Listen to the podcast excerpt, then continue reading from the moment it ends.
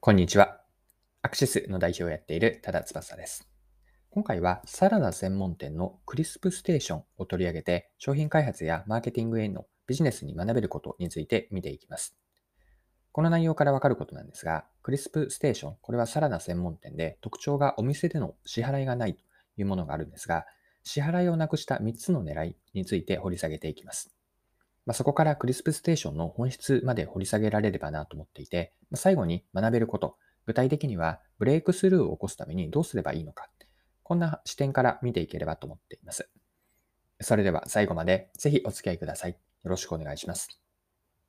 はい。今回ご紹介したいのがお店での支払いがないサラダ専門店なんです。これはサラダ専門店のクリスプサラダワークスがを運営するクリスプがクリスプステーションというのをうんと、2021年の11月に東京の丸の内に第1号店をオープンしました。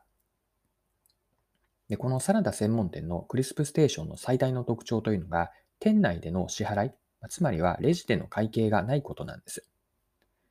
で、クリスプステーションで提供するサラダというのは全部で8種類あって、価格はすべて同じで1180円です。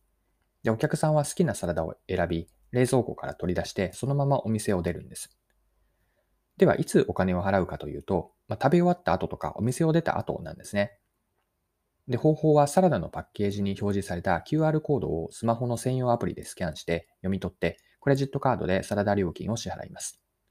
で、クリスプステーションの店内には販売員の方というのはいないんですね。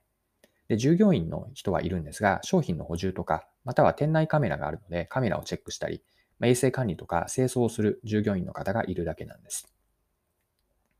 はい。ではですね、この店頭での支払いをなくした狙い、クリスプステーションがなぜ支払いをなくしたかについてここから掘り下げていきましょう。これは私の結論になるんですが、支払いをなくしたお店での支払いをなくした狙いは3つあると思っていて、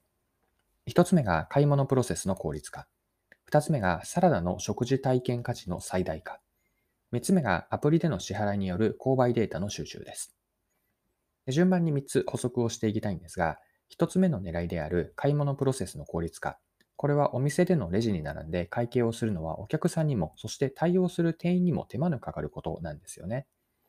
で会計そのものを店内での買い物からなくすことによって、買い物プロセスを効率化した。これが一つ目の狙いです。で二つ目の狙いは、サラダの食事体験価値の最大化と見ました。これは買う時間を短縮し、その分の時間をサラダを食べる時間に当ててほしいという狙いなんです。まあ、サラダを食べるという体験をより良くすることを目指す。このために店内での会計、レジでの支払いというなくしたわけです。3つ目の狙いなんですが、アプリでの支払いによる購買データ収集なんです。で購入者の全員が専用のアプリで QR コードからのクレジットカード支払いとなっています。アプリにはユーザー登録情報が入っているので、どういう人がどんなサラダを買ったかという購買データが毎回のサラダ購入によって取れるわけです。で、収集データを、購買データを分析し、在庫管理などの店舗管理につなげたりとか、人気商品の傾向を掘り下げて、商品開発とかマーケティングにも役立てる狙いが3つ目にと見ました。はい。ではですね、さらにこのお店での支払いをなくしたクリスプステーションの意味合いをこうよりもう少し深掘りをしてみます。でクリスプステーションの本質って何かなんですね。で、これも私の結論になるんですが、クリスプステーションの本質というのは、これまでの店頭での買い物、まあ、売り方ですね。買い物の常識を覆したこと、ここに本質があると見ました。来店客がお店でお金を払うというのは、もはやま常識というか、必ず店頭でのあったプロセスですよね。で、小売のビジネスというのは基本的には商品を売って利益を稼ぐ事業なんですが、だからこそその場でお金を払ってもらい収益を得るというのが大事だったわけです。で、この当たり前すぎることをもっと良い買い物体験にできないかとか、サラダを食べている時間をより充実させるためにはどうすればいいのか、まこのようなゼロベースに立ち返って出した結論。それがお店でのお金を支払い、お金の支払いをなくすことだったわけです。はい。では最後にですね、このサラダ専門店のクリスプステーションから私たちが何が学べるかについて整理をしておきましょう。で次のようなこれからお伝えする問いかけからゼロベースになって考えてみるとビジネスのヒントが得られるなと思いました。まあ、これが学べることになるんですが、例えばの問いかけとしては、自分が関わっている業務、あるいは事業全体において、業務プロセスは、業務プロセスや事業行動はどうなっているのかという、まずは全体像を把握することの重要性。まあ、次に学べることとしては、そのプロセスの中で絶対に自分たちはなくせないと思っているものは何かというのを選んでみる。で、ここからが、えっと、問いかけたいことなんですが、では仮にもしなくしたとして、それによってお客さんへの提供価値を逆に上げられないかと考えてみるといいです。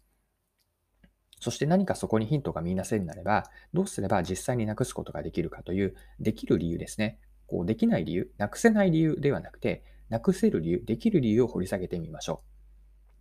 う。一方で、なくした時のリスクは何か、そのリスクは許容できるのか、またはどうすればリスクを最小化できるか、こんなことも問いかけをしてみるといいです。